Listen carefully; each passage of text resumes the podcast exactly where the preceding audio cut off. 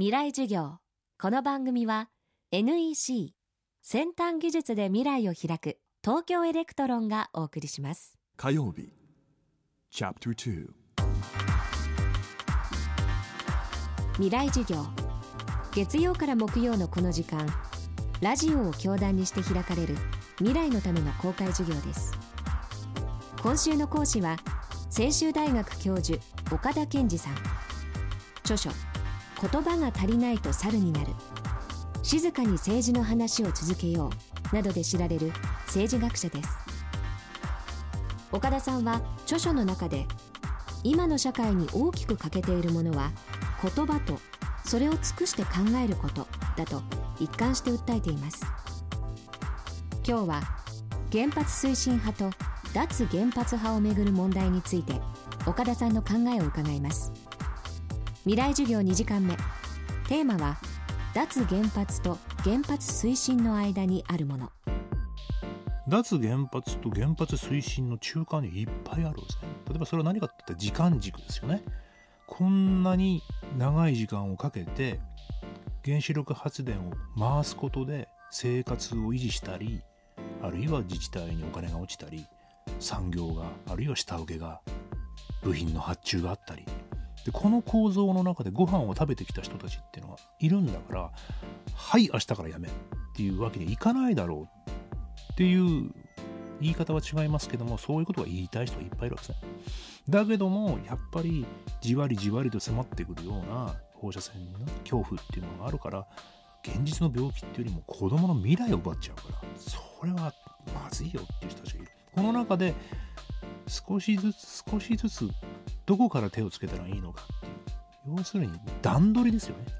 どんな段取りでこの危険な巨大な湯沸かし器からね僕たちは縁を切っていかなきゃいけないのかっていうことをきちんと話し合わなきゃいけないですよね。それが原発推進する人間は人間じゃない。いやそうじゃなくて人間の暮らしやその場の必然においてそういう構造に絡め取られちゃってる人たちは明日から職業を失うっていうことに対してはそんなに簡単にああそうですかっていかない。いろんな事情があると思うんですね。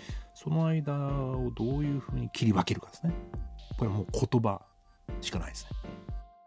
原発をめぐる反対推進の間にある無数の言葉。私たちはそれを尽くして議論するべき。岡田さんはその先にある原発と産業の関係節電についても同じことが言えるとおっしゃっています。これから人口も減りこのままだと産業の構造も変わりますよね。とりあえず製造業なんていうのはどんどんどんどん労働力が外部にもう行ってるわけですから。人口は減る産業構造は変わる。そういう中で本当に原子力発電所をやめたら産業が止まってしまうのかってそんな大雑把な話はないはずですよね。本当に電気が足りてるのか足りてないのかっていうことについてやっぱり責任のある人たちは本当のことを言っていただかないと。でそのことできちんとそこがある程度の理解を得られたらだったらこうやるしかないでしょうっていうふうになるわけですから。ですからこれも言葉ですよね。節電って言ったってピークシフトとピークダウンボトムアップ、えー、いろんな種類があるんですね。2時から4時までの間のあの時間このピークをずらそうってこれ節電ですよね。夜の電気使ってないんだから。夜の電気はもうもっと使っていいよって。これボトムアップですよね。違うわけですね。節電って一言で言うから根性みたいになってって。さあ今日も節電頑張るぞって言ってですね盗作したことになる。言葉が足りないですよ、はい、地球の息遣いを宇宙から見守っている人工衛星があります。NEC が開発した温室効果ガス観測センサー炭素は地球観測衛星の息吹に搭載され地球温暖化防止のために利用されています。役立つ宇宙の開発に貢献します。NEC これ100万分の1センチ右じゃないか。本当だ。100万分の1センチ右ですね。やばい。大きくずれちゃうとこだった。想像を超える単位で精度が求められる半導体の世界半導体を作る装置のリーディングカンパニー東京エレクトロンです。